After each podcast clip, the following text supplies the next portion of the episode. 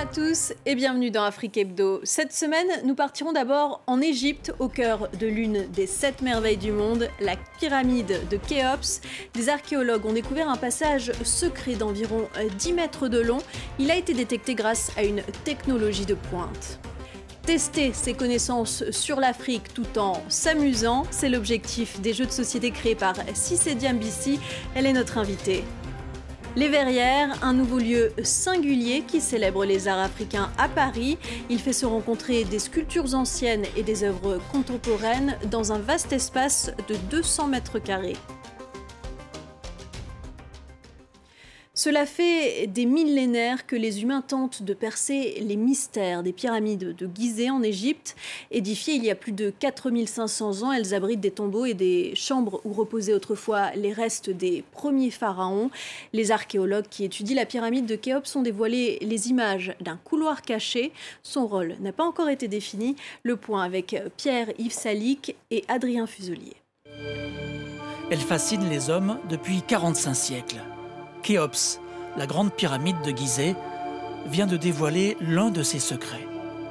Pour la première fois depuis mille ans, une nouvelle cavité est mise au jour, juste au-dessus de l'entrée nord, derrière ces chevrons de pierre monumentaux, un couloir de 9 mètres de long sur 2 mètres de large.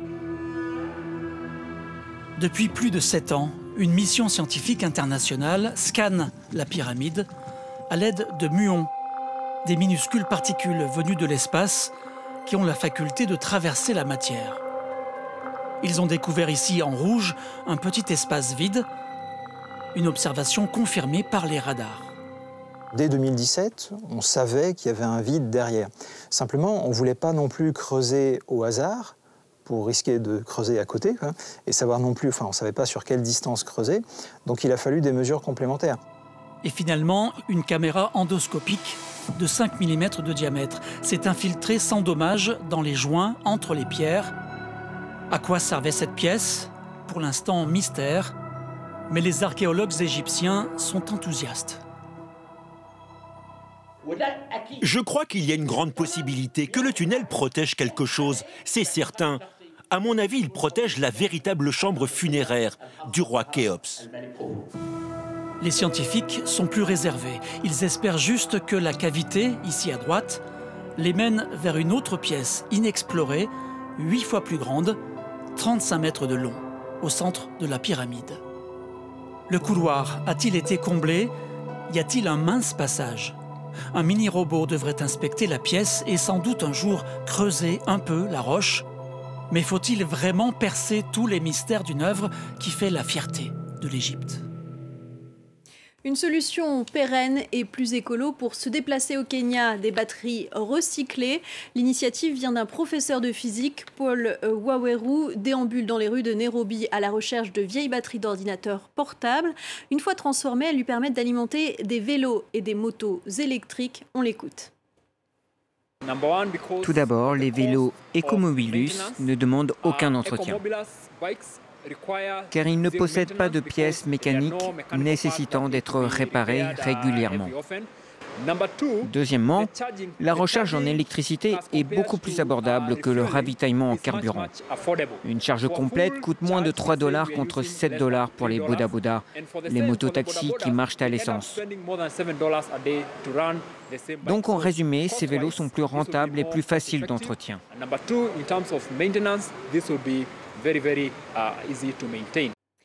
Wari Wari, Wechi ou encore Ligay, ce sont les noms des jeux créés par notre invité cette semaine. Bonjour, si c'est Diambissi. Bonjour. Merci d'être avec nous. Alors, euh, vous vous présentez vous-même en tant qu'entrepreneur en série, conceptrice de jeux de société euh, sur euh, l'histoire et les cultures en Afrique. Présentez-nous d'abord votre tout premier jeu, Wari Wari.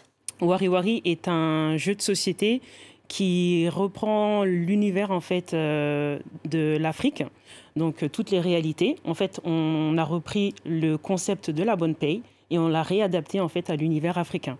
Donc c'est vraiment un jeu dans lequel on paye nos charges familiales tout en testant nos connaissances sur l'Afrique. Il y a d'ailleurs des références, euh, par exemple, à, à, des réalités africaines telles que payer sa tontine Exactement, payer sa tontine, l'achat de terrain, les transferts d'argent. Vraiment, tout ce dont on a l'habitude de faire en tant qu'Africain se retrouve dans ce jeu. Vous pouvez me donner quelques exemples de questions qui sont posées dans votre jeu? Oui, on peut avoir par exemple. Vous voulez que je vous pose des questions? Ah bah oui. Ok. Faisons un test. Qui on va voir si je suis bonne. Qui appelait-on Madiba? Celle-là, elle est facile. Nelson Mandela. Exactement. Parfait. C'est adapté aux enfants aussi. Totalement. C'est vraiment à partir de 6 ans jusqu'à jusqu'à 99 ans. On y va pour une deuxième? Avec plaisir. Vous me retrouvez souvent au mariage et autres rassemblements. Je suis la mémoire de vos familles et de l'histoire. Mon don se transmet de génération en génération. Qui suis-je? Le griot? Exactement. Bon, J'avoue, j'ai joué avant. Euh, et qu'est-ce que je gagne alors? Alors, vous gagnez de la connaissance et en mhm. même temps, vraiment un, moment familial ou amical euh, avec ce jeu WarioWari. C'est vraiment un jeu qui permet euh, de rassembler et souvent, en fait, aujourd'hui, on est toujours avec les téléphones. Les jeux permettent vraiment de, reprendre le, la communication. Oui, le contact humain aussi. Exactement. L'un de vos autres jeux, c'est Wechi, qui signifie rendre la monnaie. Euh, c'est un jeu qui met l'accent sur le commerce, l'investissement euh, et la négociation. Totalement. C'est un jeu d'éducation financière. On se retrouve dans l'univers des marchés traditionnels africains et le but, c'est d'acquérir des stands et d'y installer de la marchandise et en même temps donc euh, de revendre cette marchandise-là aux personnes qui, qui passent sur nos stands. Donc c'est un jeu très marrant et très ludique en même temps. Il y a aussi euh, Ligay qui signifie travail en Wolof?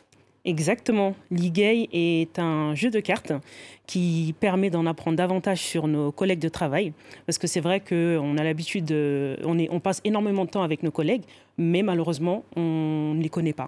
Donc avec ce jeu de cartes, on apprend vraiment à les découvrir et à passer du temps avec eux. À créer du lien donc. Et votre dernière création s'appelle Niofar. De quoi s'agit-il cette fois-ci? Niofar est un jeu de cartes de culture G. Et euh, Niofar veut dire aller ensemble, être ensemble, donc tous ensemble. C'est un jeu qui nous permet euh, de faire du sport et en même temps de répondre à des quiz euh, de culture générale. Et en gros, tous vos jeux ont un but éducatif Totalement. les jeux, c'est un outil, c'est un outil pédagogique qui permet en fait la, la transmission et en même temps, euh, de, de, façon ludique, développe la communication, la... la euh, on s'amuse en apprenant. On s'amuse en apprenant, exactement. Et euh, permet la mémorisation. C'est un outil éducatif très puissant et c'est l'un des meilleurs outils d'apprentissage qu'on ait aujourd'hui, autant pour, les, pour la jeunesse que, que pour les adultes. Concernant euh, plus largement l'industrie du jeu de société qui est peut-être euh, peu développée euh, sur le continent africain, mhm. vous me disiez en préparant cette interview que les femmes sont moins représentées dans ce secteur? C'est vrai que les femmes sont, sont, peu représentées dans ce secteur, dans l'industrie du jeu. il y a des choses qui doivent être faites qui permettraient qu'elles soient plus présentes, notamment qu'on puisse avoir des, des ambassadrices qui permettraient de euh, de représenter justement les jeux que l'on crée, ou euh, pour en tout cas pour qu'elles puissent se sentir concernées par les jeux que, que, que, l'on fait, et aussi mettre en avant les créateurs, les créatrices euh, de jeux. Pour finir, un conseil que vous donneriez aux jeunes entrepreneurs femmes qui souhaitent se lancer aujourd'hui? Moi, je, je dirais qu'il faut croire en vos rêves et ne lâchez surtout jamais ce que vous avez dans le cœur. Merci, Cissé Diambissi, d'avoir été notre invité. Merci également. Je vous propose maintenant euh, de découvrir un nouveau lieu qui célèbre les arts africains, baptisé Les Verrières. Il vient d'ouvrir ses portes au cœur du quartier de Saint-Germain-des-Prés à Paris. Il rassemble des sculptures et des statues anciennes entourées de créations d'artistes contemporains. Visite guidée par Natacha Milray.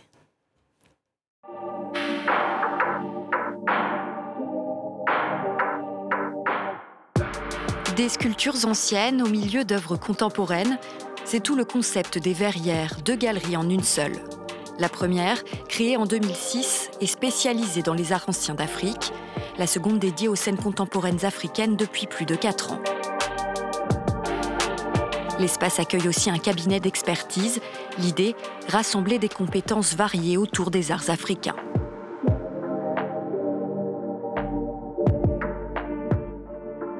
Été pensée d'une certaine façon pour que euh, les œuvres puissent euh, soit dialoguer, soit au contraire être présentées séparément. L'idée, c'était vraiment de, pouvoir moduler cet espace en fonction des, des besoins des deux entités. Il faut dire que sur le marché des arts africains, les scènes contemporaines ont le vent en poupe. Paris, longtemps à la traîne par rapport à Londres ou à Berlin, est désormais en pleine ébullition.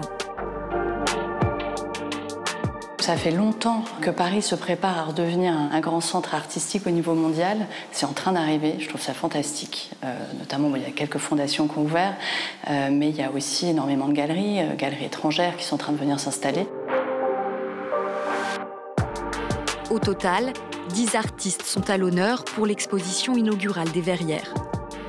Toutes et tous issus du continent africain et de ses diasporas. Cette série qui est présentée là n'a pas de lien évident avec l'Afrique, si ce n'est que moi, ce sont mes origines. Et je pense que le travail de 31 Project, c'est ça, c'est de ne pas euh, enfoncer des portes ouvertes, mettre l'artiste africain dans une posture à ne devoir être que dans l'hyper-représentation de ses origines.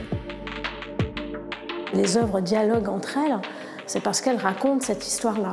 C'est euh, à chaque fois des artistes différents, et en même temps, le socle commun, c'est euh, l'histoire du déplacement, l'histoire du mouvement, l'histoire d'un autre continent.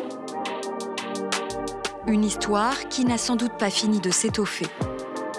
Les Verrières ont aussi vocation à devenir à terme un centre d'art africain, avec conférences et rencontres prévues. Et c'est ainsi que s'achève l'émission. Merci à tous d'avoir été avec nous. À très vite sur France 24.